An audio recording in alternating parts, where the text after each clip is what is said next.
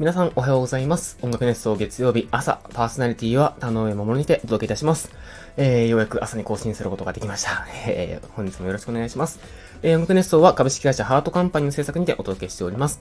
株式会社ハートカンパニーは音楽プロデュース会社です。えー、音楽制作はもちろん、えー、コンサート制作や振付制作などなど、音楽にまつわるお仕事をたくさん行っておりますので、ぜひチェックしてみてください。はい、というわけで、えー、本日は9月の25日ということで、なんかここ2、3日ぐらいで急に涼しくなりましたね。えっ、ー、と、日曜日、か土曜日か、一昨日に、あの、釣りに行ってきたんですけど、あの、妻と一緒に釣りに行ってきたんですですけれども、いやーなんか外出た時にめっちゃ寒いと思って、で、ちょっと海多分もっと寒いだろうかと思って厚着していったんですけど、それでも寒かったですね。はい。えー、皆さん、季節の変わり目なんでね、体調にはお気をつけください。えー、僕もですね、えー、先月、いや、今月か、の頭ぐらいに体調を崩したばっかりなので、もう多分しばらく大丈夫と思うんですけども、えー、用心して、えー、生活をしていきたいなと思っております。はい。そして、えー、今回なんですけれども、えー、後ほどちょっと前回の、えー、コメントの返しをできればなと思いつつ、えー、今回は、えー、とですね、先々週かな？に夏休みをいただいておりまして、えー、いろいろですね、リフレッシュすることができましたという話と、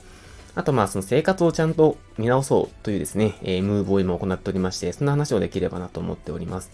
えー、一週間ですね、弊社、えー、休みをいただけるというですね、えー、とてもありがたい制度がありまして、毎年なかなかちょっと仕事を一週間休むのって結構大変なので、なんとか無理やりスケジュールをこじ開けて毎年休んでいるんですけれども、まあ、今年もですね、運よく9月に、えー、休む、休めそうな、えー、期間があったので、そこで約1週間、6日間かな、お休みいただきました。で、えっ、ー、と、1泊2日で、えー、石垣島の旅行に行ってきまして、まあ、めっちゃ楽しかったんですけれども、まあ、ちょっといろいろなことがありましてですね、えー、まあ、うん、まあまあまあ、万円ぐらいですね、えー、大損してしまいました。無駄な出費ですね、してしまいまして、うわーと思ってですね、えー、とても悲しかった思い出もありましたが、まあ多分数年経てばきっと笑い話になるでしょうという感じなんですけれども、で、えっ、ー、と、何を休みの期間中、えー、旅行以外していたかというとですね、えー、本を読んでました。あの、自分の生活をですね、ちょっといろいろ見直したいなと思ってて、なんか日々こういろんなお仕事をしているとですね、どうしても生活がおろそかになってしまうな、でも目の前の仕事もやんなきゃな、というですね、えー、ちょっとこう、こんがらがっていた状態がずっと続いていたので、ちょっと改めてリセットし直すというか、もちろん仕事も大事なんですけれども、生活あっての仕事、仕事あっての生活なので、なんかそのバランスを見直したいなと思ってですね、えー、たくさん本をいろいろ読んでおりました。で、えっ、ー、と、まあ、その中で面白かった本もいっぱいあったんですけれども、えっ、ー、と、まずですね、何をしようかなというところで、えー、自分の、えキャリアだったりとか、あとはその、どういう風な生活を送っていきたいんだっけみたいな、あとはどういう人物になりたいんだっけみたいなところですね、見直そうと思って、えっ、とですね、ケンスーさんという方の、え物語思考、やりたいことが見つからなくて悩む人のキャリア設計術という本を読みました。これね、えっ、と、ツイッターで、えー、中村俊介さんというですね、えー、仕組みデザインという会社の社長さんがいらっしゃるんですけども、僕もあの、ウェブライター時代インタビューさせていただいた方で、が、えっ、ー、と、面白いよってことで紹介していて、で、本屋さんに行ったらたまたま、えー、まあ、山積みというか平積みしてあったんで、えー、一冊買ってみようと思って買って読んでみました。これめちゃくちゃ面白かったです。あの、ケンスーさんの書く文章結構好きで、あの、ちょっと界隈がね、ホリエモンとか、あの、西野さんとかあの辺の界隈なので、ちょっとあの、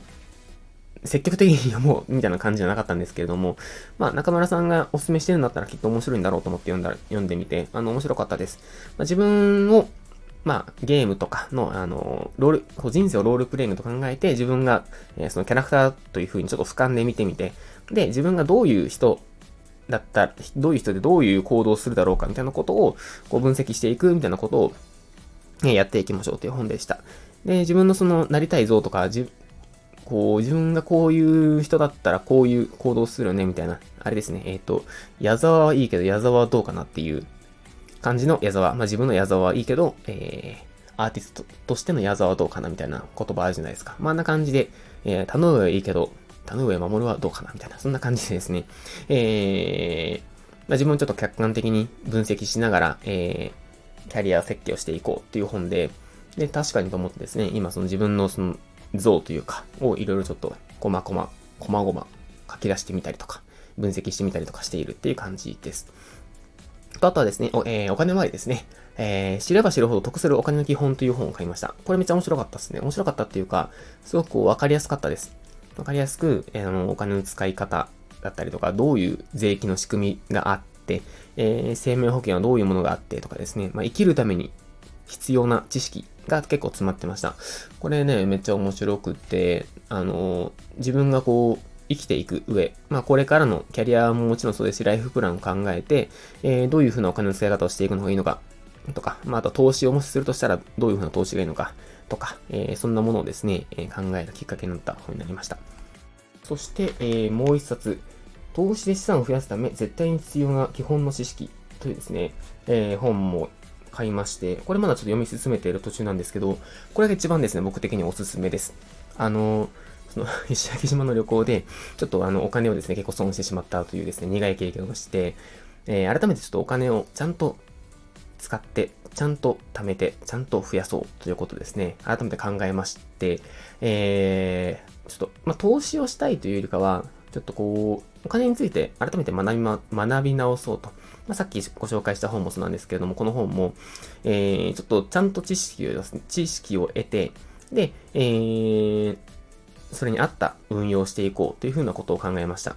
で、これもあの、さっきのケンスーさんの本に書いていたんですけれども、例えば、自分が、えー、100万円を貯金してるとして、その100万円を100万円として貯金するってすごく堅実な気がするんですけれども、でも実際は物価が、えー、上がったり下がったりとか、あとは円の価値も上がったり下がったりとするわけで、額面上の100万円っていうのは変わらないんですけども、その100万円の価値が、貯めた時は100万円でも、その先、えー、もしかしたら50万円になってるかもしれないし、逆に、えー、150万円になってるかもしれないし、これはあの世界情勢だったりとか、経済の状況で結構変わってきたりするんですね。で、これっていうのは、現実のように見えて、実は円に全部、えー、割り切っている、振り切っている状態、まあリスクを分散できていない状態でもあると、とも言えるわけで、その視点を変えて、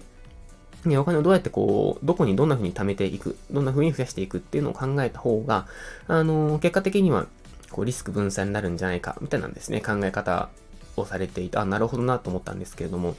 で、ただ、その投資するってなっても、まあ、もしくは、このうまく貯めるってなったとしても、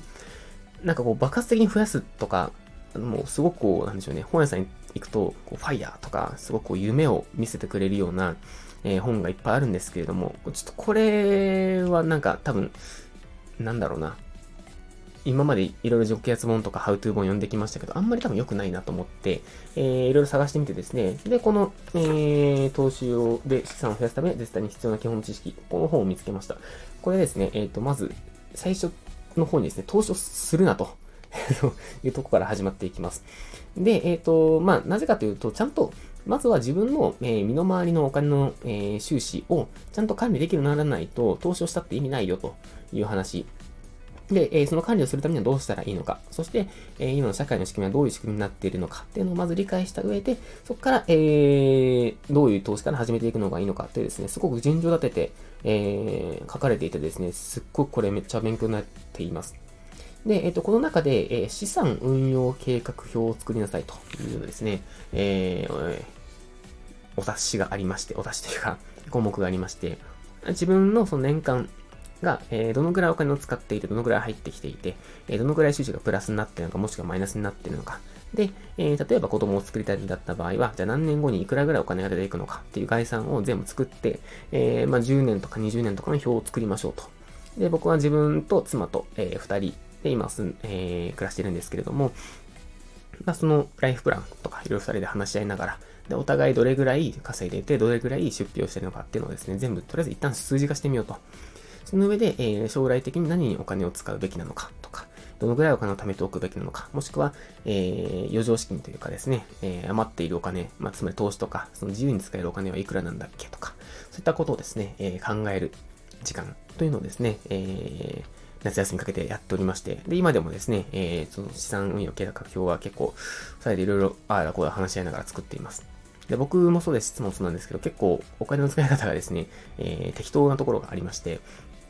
なんとなくコンビニで水を買っちゃったりとか、えー、コンビニ飯だったりとか、あとは飲み会ですね、えー、結構お金使っちゃったりとか、だとことがあったんですけれども、改めてその、客観的にその自分たちの収支を見ることで、結構冷静になれるとことところもあって、あ、やばい、このままだと何年後赤字になっちゃうかもとかですね、えー、話したりしながらですね、すごくこう、なんか、生活してるなっていう感じがします。はい。なので、あの、ぜひ皆さんもですね、えー、特にお金に関してはですね、いろいろちょっとこう、僕も税金の仕組みとか、うんと、なんだろうな、預金の仕方とかですね、すごく勉強すればするほど、あいろんな知らない仕組みとか制度があるんだなってのも思いますし、あとやっぱりその、日々暮らしている皆様の凄さとか、まず自分の両親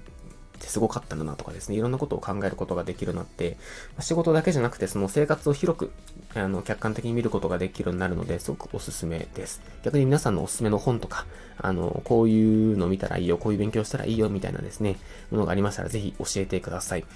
ちょっとさちゃんと生きるっていうのがですね、僕の今年と来年の目標なんで、はい。まず生活をですね、ちゃんと、暮らす。ちゃんと生きる。えー、一歩一歩ですね、くさびを打つように生きていくっていうのが、自分的な、え、目標なので、ぜひ皆さんのお力もお借りできると嬉しいです。はい、ということで、えー、11分か喋ってしまいましたけれども、えー、続いてコメントをですね、前回いただいた、えー、放送のコメントを返していきたいと思っております。えー、まずは、黒おじさん。ですね。ありがとうございます。おはようございます。えー、最後に元気に頼むエンドって言ってて笑いました。全く細々やる気じゃないやんけ。わら。もしや、もしや、えー、もはや鳥越さんにバレても続けて、田上さんの、田上さんのものにしてしまえば、ハートカンパニー合戦楽しみにしてます。ということで、はい、コメントありがとうございます。えー、鳥越さんにバレるまで続けますという話をですね、したんですけれども、前の鳥越さんの放送を聞きました。えー、バレてないかなと思って聞いたんですけれども、なんかね、えー、っと、なんかバレてる感じしますね。はい。えー、なんかバレてる感じしてたし、なんかこのままちょっとタノウエンドやってこう飲み込んでやるぜ、タノウエンド言わせて言わせてやるぜ、みたいな、飲み込んでやるぜ、みたいな感じだったんで、ちょっとあの、今回からですね、ゴージャスなタノウエンドをちょっとやっていきたいなと思ってます。少しずつゴージャスにしていきたいなと思っております。はい。えー、はい、そんな感じで まあね、あの、まだリアルであって、タノウエンドやってるじゃないですか、みたいなこと言われてないんで、それ言われたらやめようと思います。このラジオ内で、ラジオ内だけでお互いこうなんかちょっと、えー、こう話題にあげるけど、っていう段階だったらまだちょっと続けていこうかなと思ってます。これリアルの話になってきたらね、ちょっと面白くないくなっちゃうんで、リアルで鳥越さんに、そのウェンドって最近言ってるみたいじゃないですか、とか言われて始めたら、えー、僕はもう一生タノウェンド言いません。はい。という感じで、はい、コメントありがとうございます。そして、えー、ママリフトンさん、ありがとうございます。えー、おはようございます。私は一人田の上の内さんとずっと呼ばせていただいております。竹野内豊さんみたいになりたいとのことでしたので、願いを込めて呼ばせていただいてます。わら。はじめましてでしたが、可愛いイケメンだったので嬉しかったです。ますます素敵に活躍されることをお祈りしております。はい、コメントありがとうございます。あの、音楽熱奏フェスでですね、声をかけていただきまして、えー、田上野内さんと、えー、言っていただいて、本当にありがとうございました。で、あの、僕、えみたいな開始しちゃったんですけど、ちょっと僕のですね、えー、竹野内豊えー、パワーがちょっと足りてなかったんですいません。ちょっと今度からですね、えー、軽快に返事をしていきたいと思ってます。ちょっと髭もね、伸ばしてね、こう、顎髭触りながら、はい、田の上のうちです。って言いたいですね。はい、あの、ほんと竹野内豊かみたいなね、あの、ダンディーになりたいんですよね。あの、僕の目標は竹野内豊かルートか、えー、生田斗真ルートなんですけど、ちょっと顔の骨格的に全くそんな風になれる気配はないんですけれども、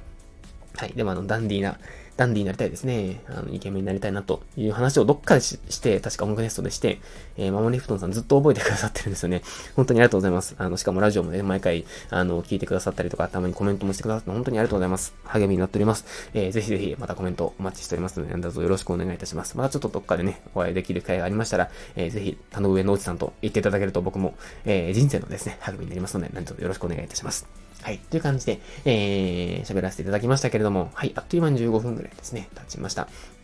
はい、えー、僕の今回の話は、えー、夏休みいただきまして、ちょっと生活を改めて見直して、えー、お金のことだったりとか、えー、これから先のことだったりとかっていうところをですね、考え直す、えー、きっかけになった、えー、出来事、本ご紹介させていただきました。皆さんもね、え